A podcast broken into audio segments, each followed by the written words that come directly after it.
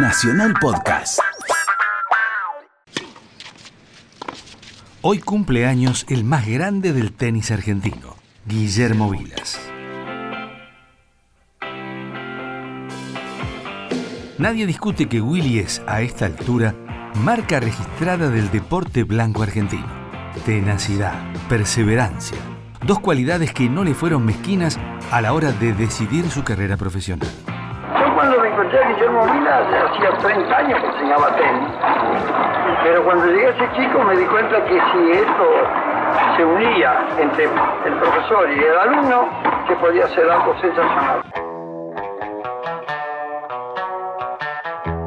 Siendo muy chico, comenzó a ser entrenado por este hombre que escuchamos, el profesor Felipe Locícero, a quien don Roque Vilas le confió la carrera de su hijo. Largas jornadas de entrenamiento rindieron sus frutos en poco tiempo. Y nada, yo estaba con él, siempre me iba, tenía un lugar y cuando me lo trae mi padre, se lo bocho, le digo, mira, no voy a poder tomar clases con este señor. Papá dice, ¿pero por qué? ¿Porque se va a morir? Y le digo, ¿pero por qué te parece que se va a morir? Porque está viejo, le digo. Era medio pelado, un poquito así, pero era joven. Pero para mí era viejo, lo veía tan viejo. Y por eso, cuando yo tenga que ser campeón, le digo, usted no va a estar. ¿Y qué hago? ¿Con quién aprendo? ¿Por qué no empezamos por jugar? Entonces me dice, bueno, pero no vas a poder jugar en cancha durante tres años si querés ser un gran campeón. Él era loco del frontón. Lo primero que pidió que haya un frontón, no que haya canchas. Y yo jugaba ahí todo el tiempo. Entre los 12 y 15 años fue sumando logros. Finalista del Campeonato Argentino de Infantiles, campeón argentino y sudamericano de menores en dobles, un Orange Bowl en dobles en 1967 y otro en 1968 en singles. A los 18 años, ya era el número uno de Argentina. En 1970 debutó en Copa Davis. Empezaba su época de oro. Su primer certamen lo ganó en 1973 en Buenos Aires, derrotando a Björn Borg por abandono del sueco tras una caída. Y en 1974, el raquetazo que marcó su gran proyección internacional. Obtenía su primer máster y en césped. Fue en Australia, ganándole al rumano Ili Nastase por 7-6, 6-2, 3-6 y 6-4. Feliz, agradeció el trofeo en inglés. Lo primero que quiero decirles es que vine aquí a jugar tenis y no por los 100 mil dólares.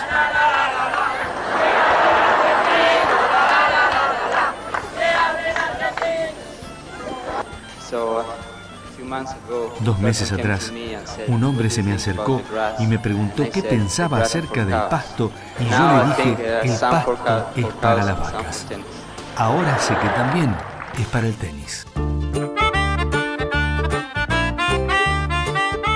Semejante lugar de privilegio se mantuvo durante una década. En 1975, su primera final en Roland Garros no pudo ser. Ganó su compañero de ruta Bjorn Borg. 1977. Año de gloria para el hombre que ya hacía historia en el tenis argentino. Ecco la Coppa del campione di Francia, il campione del Roland Garros, Guillermo Vilas. En Francia y en el mismo año, en el abierto de Estados Unidos, ganándole a Jimmy Connors, lo aplaudieron de pie. Y vendrían dos triunfos más de Grand Slam el abierto de Australia en 1978 y el de 1979 también en Melbourne. A pesar de todo, Vilas nunca fue clasificado como número uno por la ATP. Terminó como número dos en el ranking por debajo de Jimmy Connors. Y esa historia le pesó.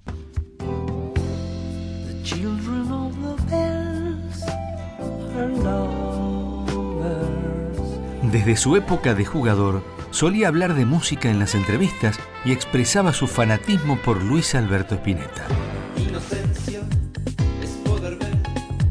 Junto a José Luis Clerc, llevó a la Argentina a una final de la Copa Davis en 1981. Solo le faltaba cantar.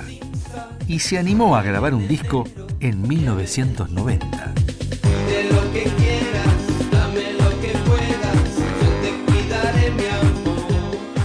Guillermo un capítulo enorme en la historia del tenis argentino. Una producción de contenidos. Radio Nacional.